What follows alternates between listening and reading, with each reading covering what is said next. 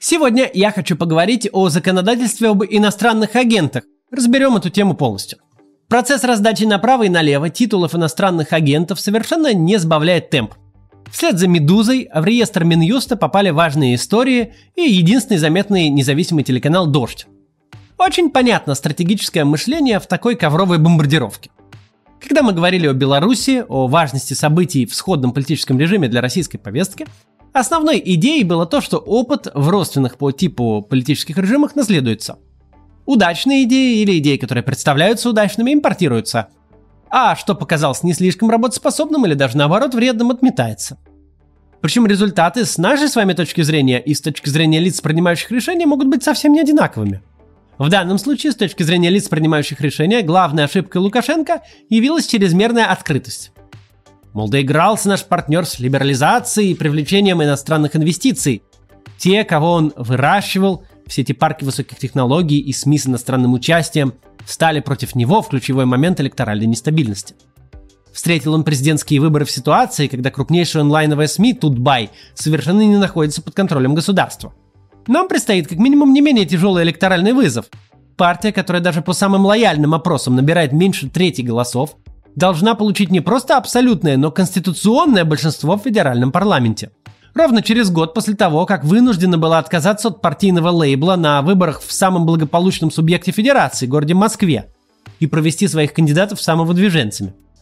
За год до коронакризиса и до резкого падения на его фоне рейтинга главного своего лица, президента. Нам, говорят они, ни в коем случае нельзя допустить, чтобы внешние силы, которые на самом деле существуют лишь в голове Владимира Путина и его окружения, распространяли информацию о том, как в точности мы проводим выборы. Мы не должны оказаться в ситуации, когда блокировки идут постфактум, только повышая цитируемость, рассуждали они. Мы должны подготовиться, пока есть время, навесить позорные клейма на вражеские ячейки прямо сейчас – так выглядит картина мира тех, кто вовсе не считает, в отличие от отдельных комментаторов, результат выборов предрешенным.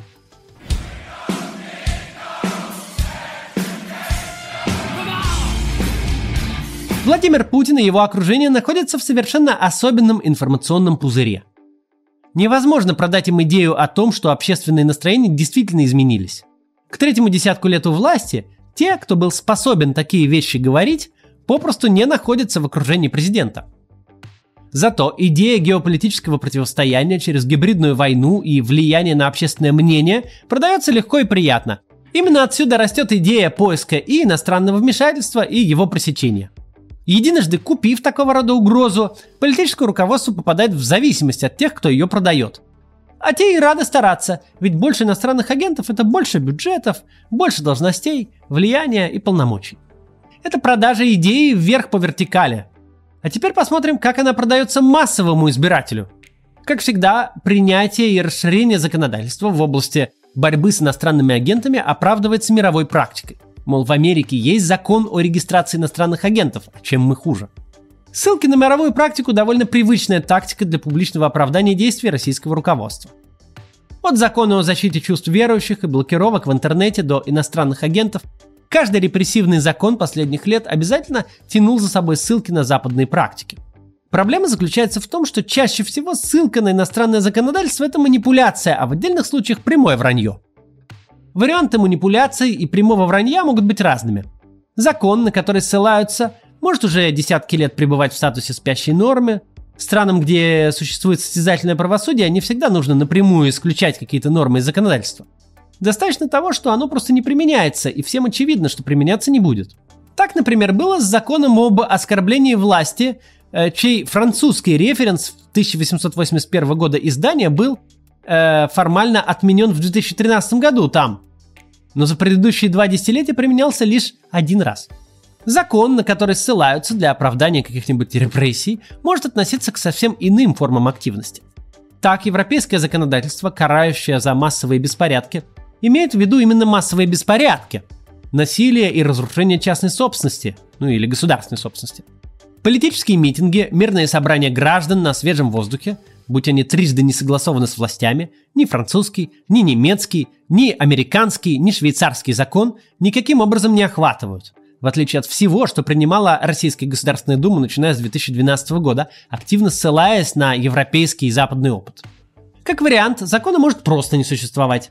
Публичный спикер, ссылающийся на мировую практику, может просто ссылаться в никуда. Но самый частый случай – это сознательная подмена содержания закона его названием. Точнее, вполне определенным переводом его названия. Именно это мы видим в случае законодательства об иностранных агентах. Когда сходная по звучанию норма не имеет ничего общего ни по содержанию, ни по практике применения. Американский закон ФАРА Foreign Agents Registration Act вступил в силу в сентябре 1938 года. Необходимо немного описать контекст эпохи, чтобы понимать, что тогда происходило в Штатах. Первые годы после прихода к власти в Германии нацистов их идеи были очень популярны. Организации, симпатизирующие Гитлеру, появлялись по всему миру. Например, в Нью-Йорке по прямому указанию Рудольфа Гесса одного из лидеров НСДАП, был основан клуб «Друзья Новой Германии». В него входили преимущественно немецкие иммигранты, которые устраивали шумные сборища. Вскоре появилась информация о разветвленной пропагандистской сети нацистских организаций в США. Управление ей, согласно этим слухам, осуществляло консульство Германии в Нью-Йорке, а деньги давали американские филиалы немецких компаний – Одна из таких организаций получала 72 тысячи долларов в год на улучшение имиджа гитлеровской Германии в Штатах. Тратила она их на лоббистскую деятельность.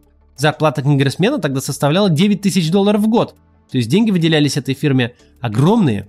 Ну а в ноябре 1934 года отставной генерал-майор Батлер и вовсе заявил, что некие предприниматели предложили ему возглавить заговор с целью свержения президента Рузвельта и установления в стране фашистской диктатуры – Конгресс учредил специальный комитет по расследованию, который не нашел доказательств слов генерала. Судя по всему, Батлер стал жертвой какого-то розыгрыша. Ну, пранк тех времен.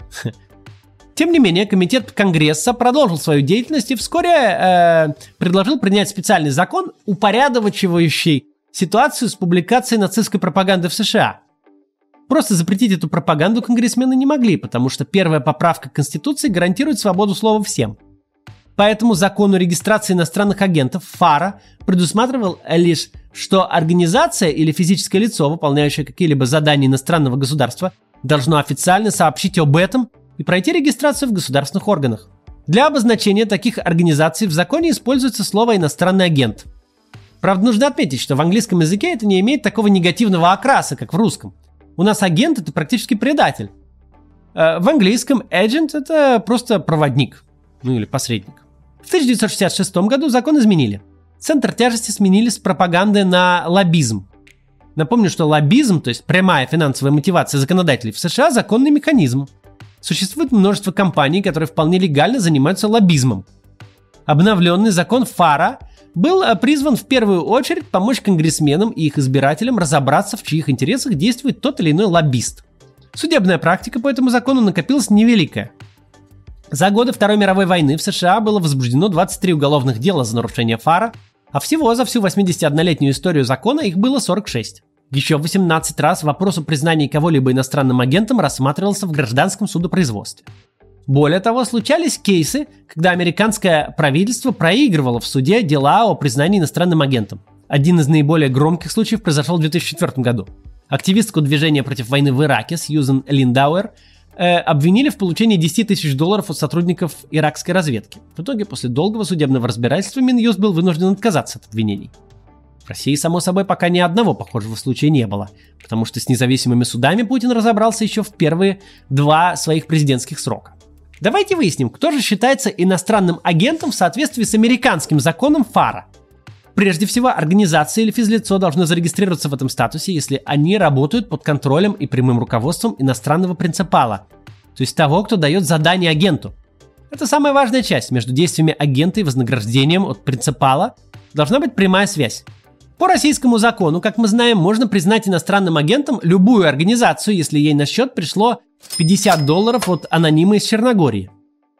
Вы можете не иметь ни малейшего представления, кто это такой – Никакой связи между этими 50 долларами и вашими действиями российскому Минюсту доказывать не требуется.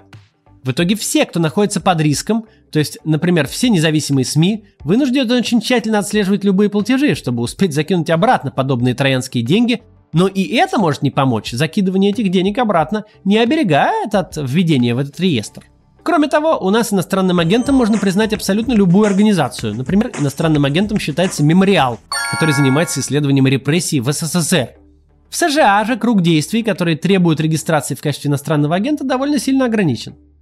Во-первых, это политические активности, то есть прямое влияние на какое-либо ведомство или чиновника Соединенных Штатов, или какую-то часть американского общества в отношении внутренней или внешней политики Соединенных Штатов или политических или общественных интересов, либо политики в отношении правительства иностранного государства или иностранной политической партии. Во-вторых, иностранный агент должен выполнять одну из следующих ролей – либо быть консультантом по связям с общественностью, рекламным агентом, сотрудником информационной службы или политическим консультантом. В-третьих, нужно регистрироваться тем иностранным агентом, кто собирается предлагать накапливать, выплачивать или распространять от имени принципала, то есть ну, заказчика, нашими словами, деньги или другие ценности. Ну и, наконец, вам нужно получать статус иностранного агента, если вы планируете представлять интересы э, заказчика в государственном учреждении США.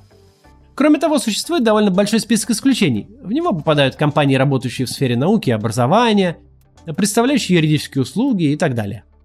Также ФАРа освобождает от регистрации в качестве иностранных агентов граждан, если их доход от лоббистской деятельности не превышает 5000 долларов в год, и иностранные организации, если они потратили на лоббизм не более 20 тысяч долларов в год.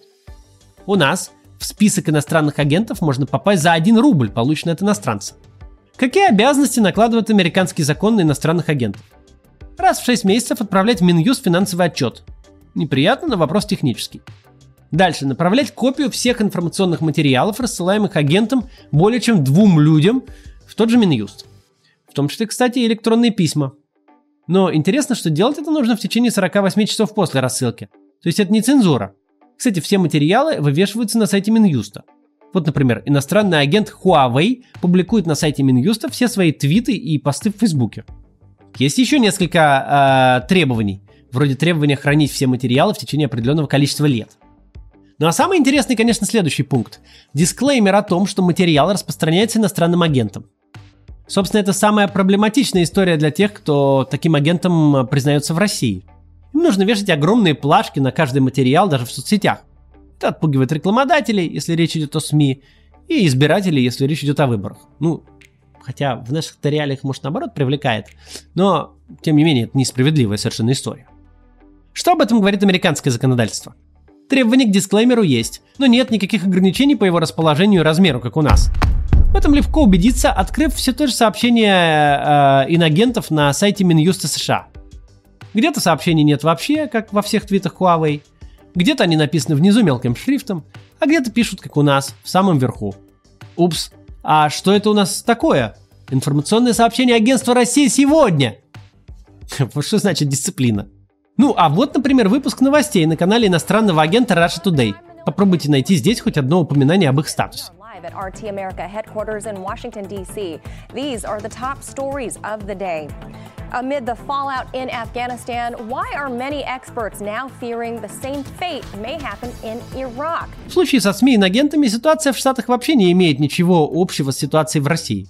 Закон ФАРа распространяется лишь на те средства массовой информации, в которых американским гражданам принадлежит менее 80% капитала, и редакционная политика которых контролируется зарубежным правительством. То есть телеканал «Дождь», если отзеркалить ситуацию, даже чисто технически не попал бы в США в число иностранных агентов, потому что он полностью контролируется российскими акционерами. И уж, конечно, не управляется никаким иностранным правительством. Если бы телеканал «Дождь», финансируемый россиянами, получил лицензию на вещание в США, он бы тоже не был иностранным агентом так как его редакционная политика не контролируется государством. Аналогичная ситуация у немецкой Deutsche Welle или британской BBC. А вот советские информагентства ТАСС, Правда, Известия в советские годы регистрировались в качестве иностранных агентов.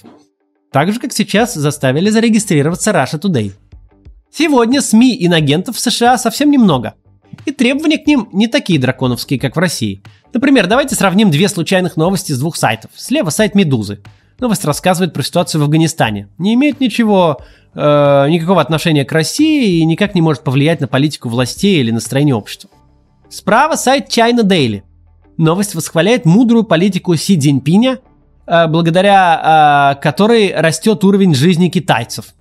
Публикация эта нацелена именно что на американских граждан. Ее цель – улучшить имидж китайского руководства в США. Оба СМИ признаны иностранными агентами – Но разница на лицо. Медузу заставляет делать огромную плашку на пол экрана, а China Daily нет. Налицо и разница между смыслами закона ФАРа и российского закона об иностранных агентах. Наш закон дает возможность властям назвать иностранным агентом абсолютно произвольно кого угодно. Это может быть СМИ, общественная организация или человек. Они могут заниматься абсолютно любой деятельностью – политикой, журналистикой или защитой прав российских граждан. Все это не имеет значения, как не имеет значения и формальный повод. Дождю приклеили ярлык вообще за то, что он распространял материалы, созданные другими иностранными агентами якобы. Хотя в этом, в общем-то, и заключается функция СМИ. Выборочное применение законодательства – это одна из разновидностей произвола, признак неправового государства. Российский закон написан так, что иностранным агентом можно признать кого угодно. Если вы получили хоть один доллар от кого-то из-за рубежа, а также разместили в своем инстаграме фотографию кота для неопределенного круга лиц, то теоретически вы подпадаете под действие закона. Любой неугодный журналист, любое СМИ, любая организация могут быть признаны иностранными агентами одним росчерком пера. Смысл включения СМИ в список иностранных агентов США исключительно бюрократический. Никому из них это не мешает работать. Смысл включения СМИ в список инагентов в России исключительно репрессивный. Это делается для того, чтобы помешать им работать, чтобы было сложнее привлекать рекламодателей и подписчиков, которые могут испугаться давать деньги изданию. Ведь статус инагента и экстремистской организации, за финансирование которой вообще положен уголовный срок, обычному человеку довольно легко спутать. Да, бывает и так, что они дополняют друг друга очень быстро, как э, случилось с фондом Алексея Навального. В общем, риторика российских властей о том, что они всего лишь скопировали американский опыт, не выдерживает никакой критики. Они под прикрытием американского опыта создали для себя инструмент давления на неугодные СМИ и политических оппонентов – Давайте об этом помнить и всем рассказывать. А постыдный закон об иностранных агентах должен быть отменен одним из первых после того, как мы сменим власть на нормальную. Я подписан на телеканал «Дождь» уже много лет. Сейчас, после того, как их признали иностранными агентами, я решил еще и удвоить свою подписку, ну то есть добавить им добровольное пожертвование ежемесячное, еще на такую же сумму, как и стоит моя подписка. Или даже больше, сколько-то раз. В общем, вот так. Подписывайтесь на телеканал Дождь и вы. Даже если вы не часто его смотрите, просто сам факт существования такого телеканала – это очень важно. Ну и, конечно, смотрите тоже, я иногда смотрю. Ссылка на телеканал Дождь будет у меня здесь в описании. А еще вечером у нас будет стрим. Мы пытаемся вести избирательные кампании для того, чтобы избрать депутата Государственной Думы и депутата Московской городской думы. Сегодня будем собирать много денег. В 9 часов присоединяйтесь. До вечера.